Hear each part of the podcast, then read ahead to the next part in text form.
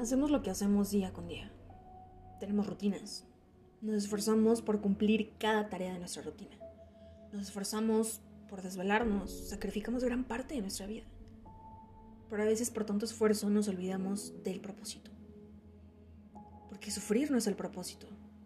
Porque los sacrificios, los desvelos no son el propósito. Solo piénsalo. Quiero decir, siempre piensa en el propósito, en tu propósito. ¿Por qué haces lo que haces? ¿Por qué te desvelas? ¿Por qué sacrificas muchas cosas? No vivas en automático y cada mañana antes de realizar aquella actividad, antes de estresarte, solo recuerda cuál es el verdadero fucking propósito.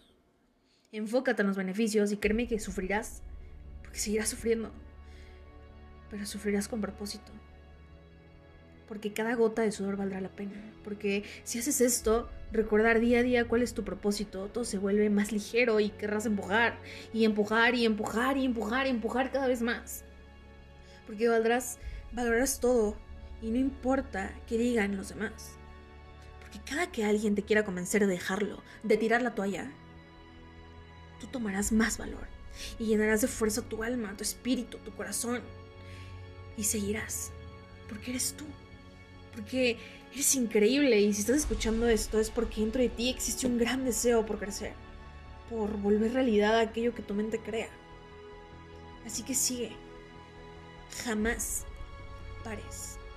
Sigue y pelea por lo que quieres, sufre, pero jamás olvides, jamás te olvides de tu verdadero propósito.